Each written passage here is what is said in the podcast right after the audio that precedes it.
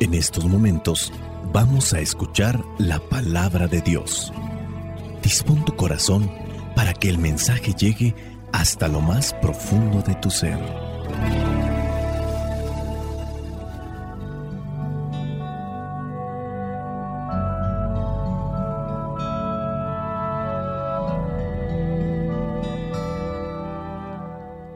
El Evangelio que la iglesia nos presenta para el día de hoy corresponde a Marcos capítulo 5 versículos del 1 al 20. Dice así, llegaron al otro lado del lago, a la tierra de Gerasa. En cuanto Jesús bajó de la barca, se le acercó un hombre que tenía un espíritu impuro. Este hombre había salido de entre las tumbas, porque vivía en ellas Nadie podía sujetarlo, ni siquiera con cadenas, pues aunque muchas veces lo habían atado de pies y manos con cadenas, siempre las había hecho pedazos, sin que nadie lo pudiera dominar. Andaba de día y de noche por los cerros y las tumbas, gritando y golpeándose con piedras. Pero cuando vio de lejos a Jesús, echó a correr y poniéndose de rodillas delante de él, le dijo a gritos, No te metas conmigo, Jesús, Hijo del Dios Altísimo, te ruego por Dios que no me atormentes. Hablaba así porque Jesús le había dicho, Espíritu impuro, deja a ese hombre. Jesús le preguntó, ¿Cómo te llamas? Él contestó, Me llamo Legión, porque somos muchos. Y rogaba mucho a Jesús que no enviara los espíritus fuera de aquella región. Y como cerca de allí, junto al cerro, había gran número de cerdos comiendo, los espíritus le rogaron, Mándanos a los cerdos y déjanos entrar en ellos. Jesús les dio permiso, y los espíritus impuros salieron del hombre y entraron en los cerdos. Estos, que eran unos dos mil, echaron a correr pendiente abajo hasta el lago, y allí se ahogaron. Los que cuidaban de los cerdos salieron huyendo y fueron a contar en el pueblo y por los campos lo sucedido. La gente acudió a ver lo que había pasado. Y cuando llegaron a donde estaba Jesús, vieron sentado, vestido y en su cabal juicio, al endemoniado que había tenido la legión de espíritus. La gente estaba asustada, y los que habían visto lo sucedido con el endemoniado y con los cerdos, se lo contaron a los demás. Entonces comenzaron a rogarle a Jesús que se fuera de aquellos lugares. Al volver Jesús a la barca, el hombre que había estado endemoniado le rogó que lo dejara ir con él. Pero Jesús no se lo permitió, sino que le dijo, vete a tu casa con tus parientes y cuéntales todo lo que el Señor te ha hecho y cómo ha tenido compasión de ti. El hombre se fue y comenzó a contar por los pueblos de Decápolis lo que Jesús había hecho por él. Y todos se quedaron admirados. Palabra de Dios, te alabamos Señor. Escuchar tu palabra es inicio de fe Señor meditar tu palabra. Es captar tu mensaje de amor, proclamar tu palabra, Señor, es estar embebido de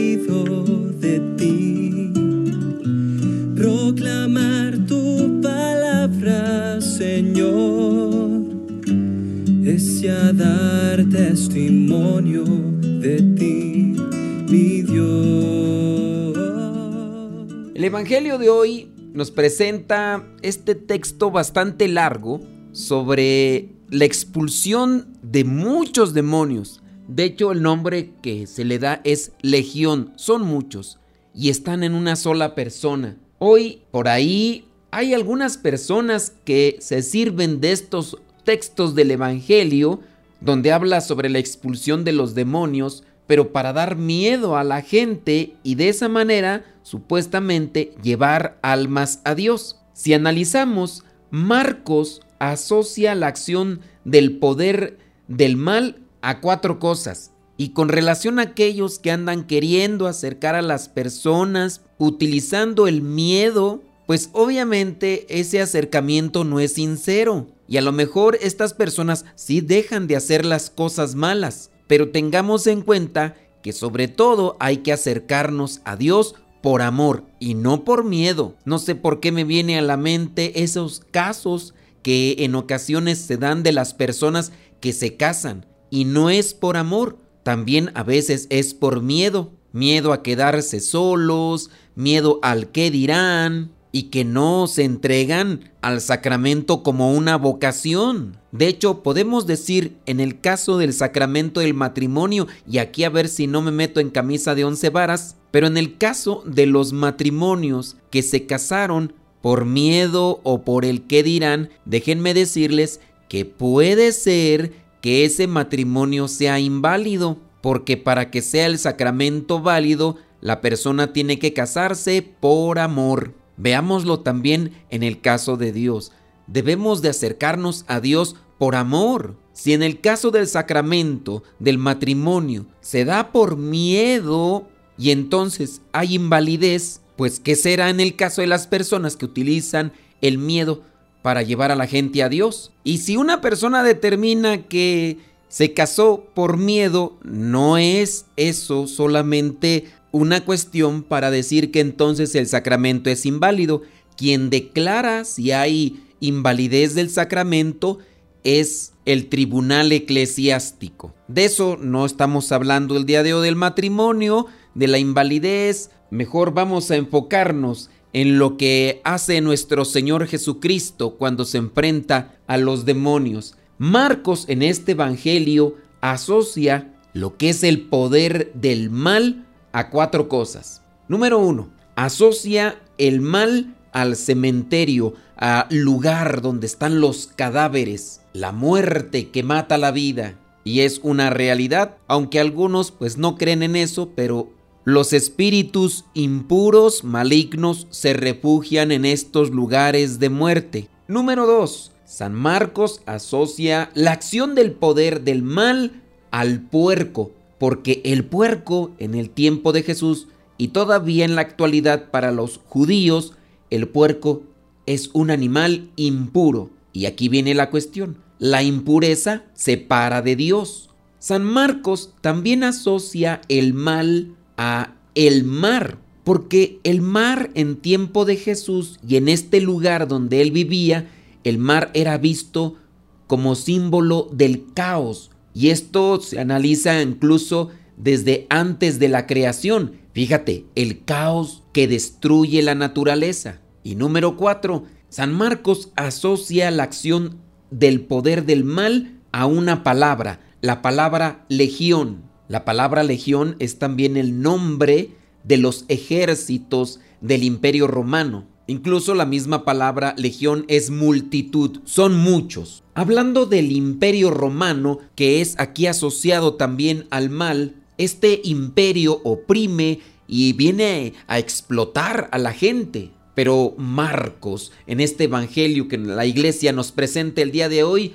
da a conocer a un Jesús que vence el poder del mal con estos cuatro elementos, con estos cuatro puntos, para darle a conocer a las comunidades de aquellos tiempos que sobre el mal triunfa Jesús. La victoria de Jesucristo tiene un enorme alcance para las comunidades de los años 70, cuando dicen los historiadores que fue escrito este Evangelio de Marcos. Las comunidades de aquellos tiempos vivían perseguidas por estas legiones romanas. En aquel tiempo, la ideología que llegaba a controlar a la creencia de las personas, lo relacionaban mucho con demonios para dar miedo a la gente y así conseguir lo que este gobierno romano quería, la sumisión, que se sometiera a la gente. ¿Qué hacemos para que se someta a la gente? Vamos a infundirle miedo, temor.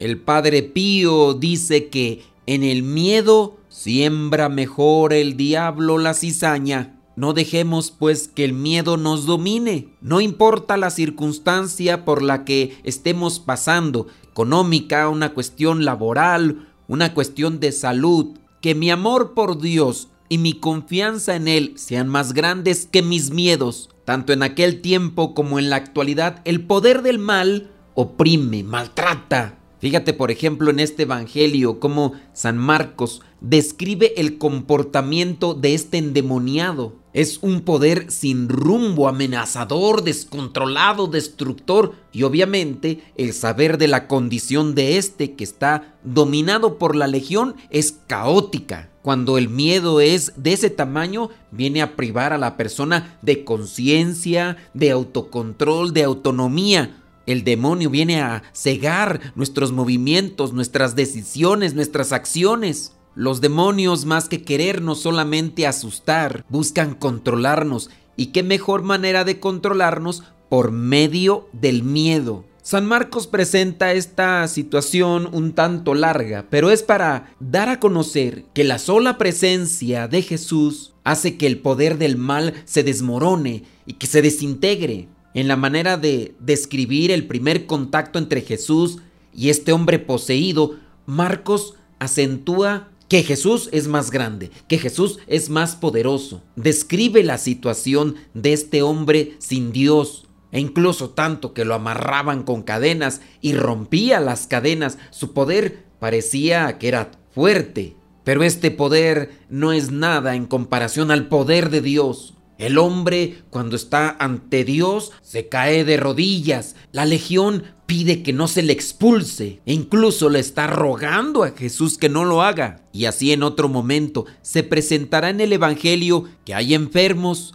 que vienen a rogar a Jesús por un milagro y aquí los demonios también le están rogando para que no los expulse. San Marcos también nos revela cómo es el actuar del demonio. Los demonios no tienen poder sobre sus propios movimientos. Si nos damos cuenta, aquí ellos solo consiguen ir dentro de los puercos con el permiso de Jesús. Ellos no es que violenten a los animales o en su caso a los seres humanos. El problema está cuando nosotros le abrimos la puerta al mal, le abrimos la puerta al miedo y además le alimentamos. ¿Cuántas veces no estamos ahí condimentando que si me hicieron esto, que son envidias, que a lo mejor me hicieron brujería, que a lo mejor esto, que fulano, que fulana. Y estoy yo ahí echándole leña al fuego a las cosas negativas y cosas malas. Es decir, le estamos dando más atención al poder del demonio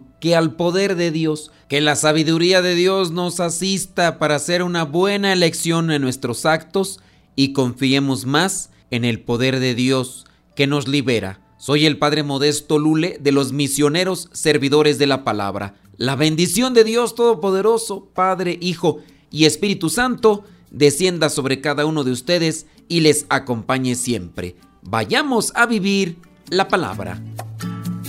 Lámpara es tu palabra para mis pasos, luz en mi sendero. Lámpara es tu palabra para mis pasos, luz en mi sendero. Luz, tu palabra es la luz. Luz, tu palabra es la luz.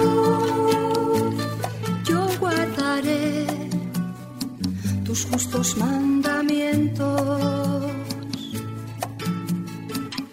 Señor, dame vida según tu promesa. Lámpara es tu palabra para mis pasos, luz en mi sendero. Lámpara es tu palabra